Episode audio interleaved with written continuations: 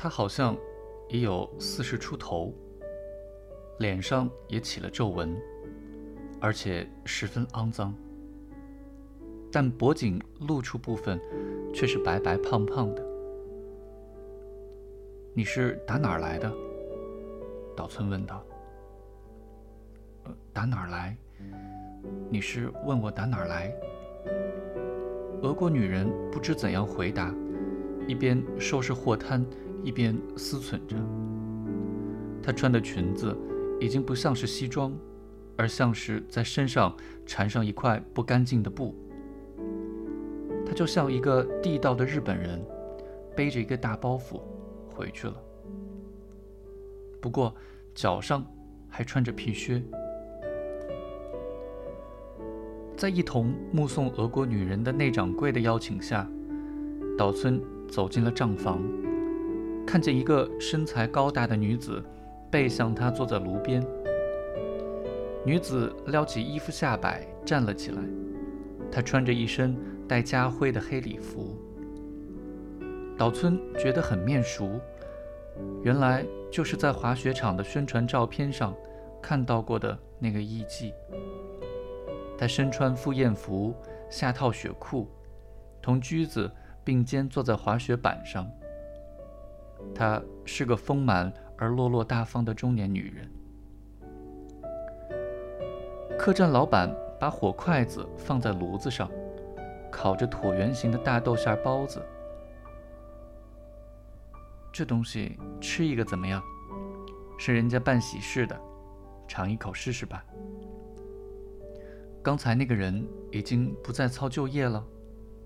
是啊，是一位好艺妓啊。到期来辞行了。虽然他曾是个红人儿，可是……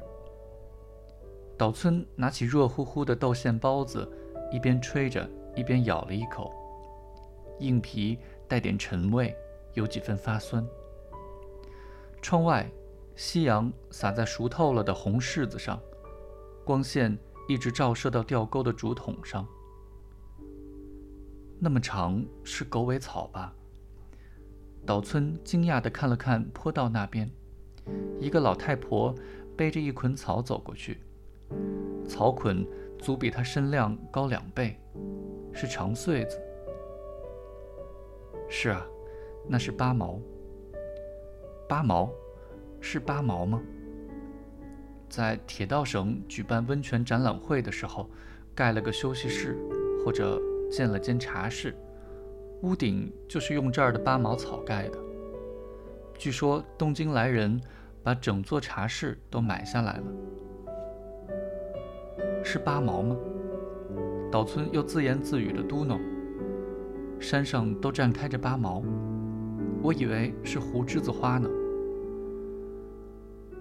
岛村下了火车，最先映入眼帘的，便是这山上的白花。从陡峭的山腰到山顶一带，遍地盛开着这种花，白花花的一片银色，好像倾泻在山上的秋阳一般。啊，岛村不由得动了感情，把漫山的白花当作是白胡栀子了。但是近处看八毛。苍劲挺拔，与仰望远山的感伤的花迥然不同。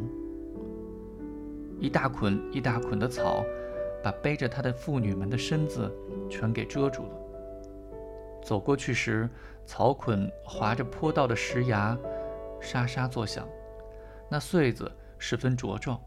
回到房间，看见那只身躯粗大的飞蛾，在隔壁那间点着十只光灯泡的昏暗房子里。把卵产在黑色衣架上，然后飞走了。眼前的飞蛾吧嗒吧嗒地扑在装饰灯上。秋虫白天不停地啾啾啼叫。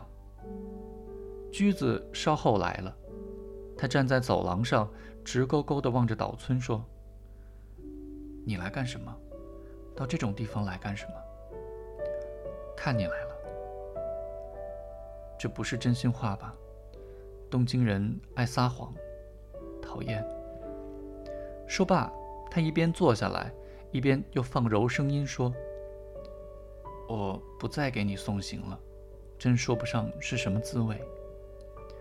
行啊，这次我一声不响就走。瞧你说的，我只是说不去火车站嘛。他怎么样了？还用说吗？已经死了。是在你出来送我的时候。不过，这是两码事。我没想到送行竟会那么难受啊。嗯。你二月十四日干什么了？骗人，让我等了好久。以后你说什么，我都不相信了。二月十四日是赶鸟节，这是雪国的孩子们每年照例举行的节日。十天以前，村里的孩子们就穿上草鞋，把积雪踩实，然后切成约摸两尺见方的雪板，并把它们垒成一间殿堂，大小丈八见方，足有一丈多高。十四日晚上，把家家户户的稻草绳收集起来。堆在殿堂前，熊熊地焚烧起来。这个村子是在二月一日过新年，所以还留下稻草绳。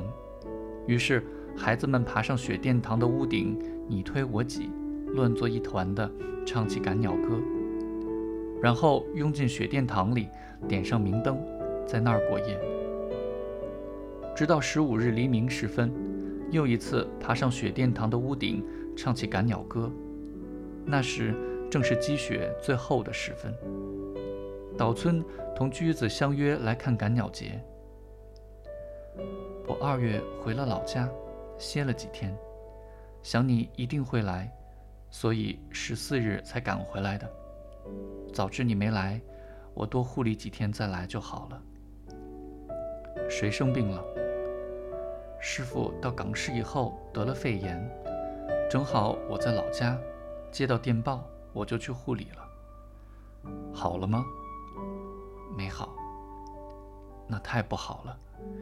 岛村像抱歉自己失约，又像哀悼师傅的死。嗯。驹子马上温存地摇了摇头，用手帕扶了扶桌子。虫子真厉害啊！从矮桌到铺席落满了小雨湿。几只小飞蛾围着电灯飞来飞去，纱窗外面也星星点点地落上了数不清的各种各样的飞蛾，在明澈的月光底下浮现出来。